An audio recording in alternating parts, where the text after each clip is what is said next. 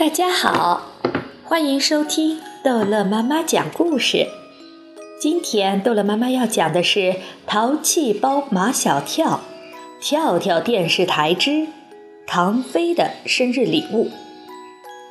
唐飞过生日，他的姨妈送给了他一个最新款的索尼摄像机，只有一般相机那么大。但功能齐全，拍出来的影像效果跟电视台那种又大又笨的摄像机拍出来的效果不相上下。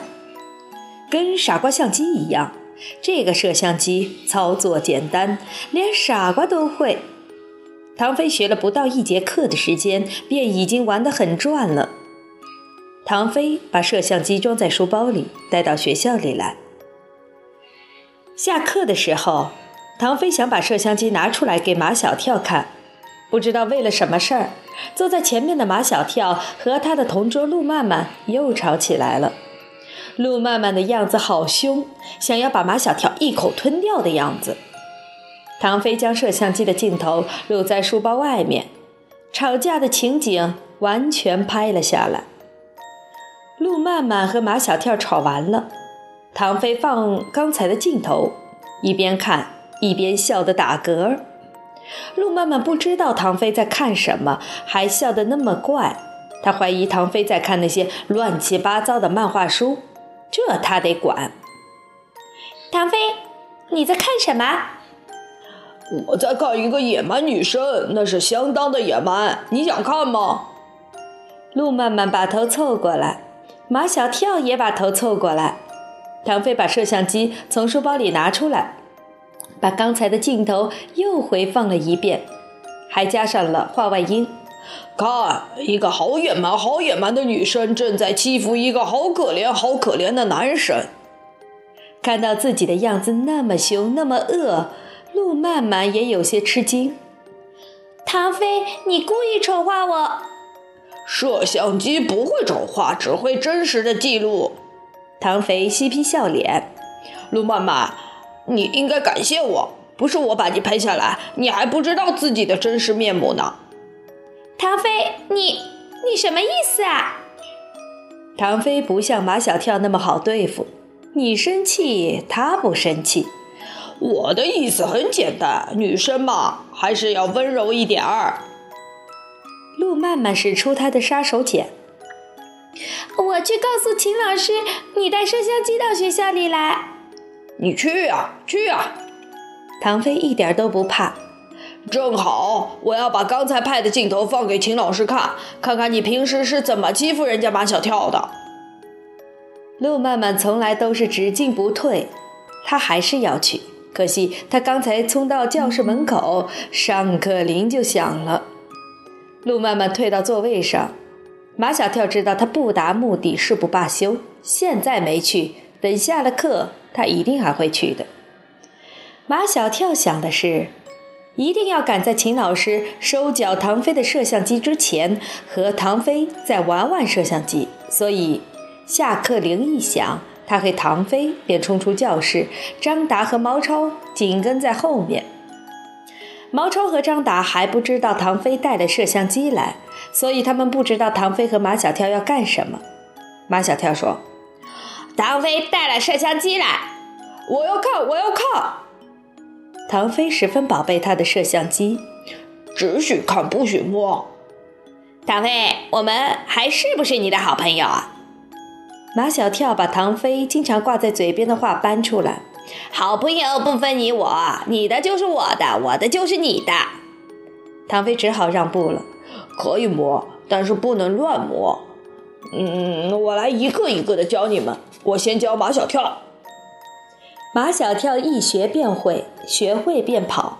他跑到楼梯口，正好有一群高年级男生如潮水般从楼口涌下来。他们的速度很快，马小跳的镜头追随他们的脚步猛拍。就在这时，马小跳看见镜头里一个低年级的小女生被撞倒了，她的周围是纷乱的脚步。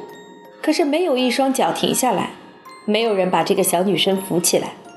顷刻间，纷乱的脚步消失了，只有哇哇大哭的小女生还在镜头里。马小跳大声地喊张达：“快有人跌倒啦！张达冲到小女生身边，把她扶起来。马小跳把这个镜头拍下来，又指挥张达：“快，快送医务室！”张达背起小女生就跑，马小跳紧跟在后面拍。张达把小女生背到学校医务室，马小跳还想拍，但校医把他们赶了出来。马小跳就拍了一个张达头上冒汗。张着大嘴巴喘气的特写镜头，马小跳还没来得及把刚才拍的镜头回放给唐飞和毛超看，唐飞已经被陆曼曼押到秦老师的办公室了。秦老师问唐飞：“你知道为什么要叫你到办公室来吗？”唐飞知道，肯定是为摄像机的事，但他偏装傻：“我不知道。”唐飞不笑的时候，样子很憨厚。自从上次秦老师教育了我，我一直要严严格要求自己。秦老师看着唐飞，足足有半分钟。全班所有的男生，秦老师觉得最难对付的就是唐飞。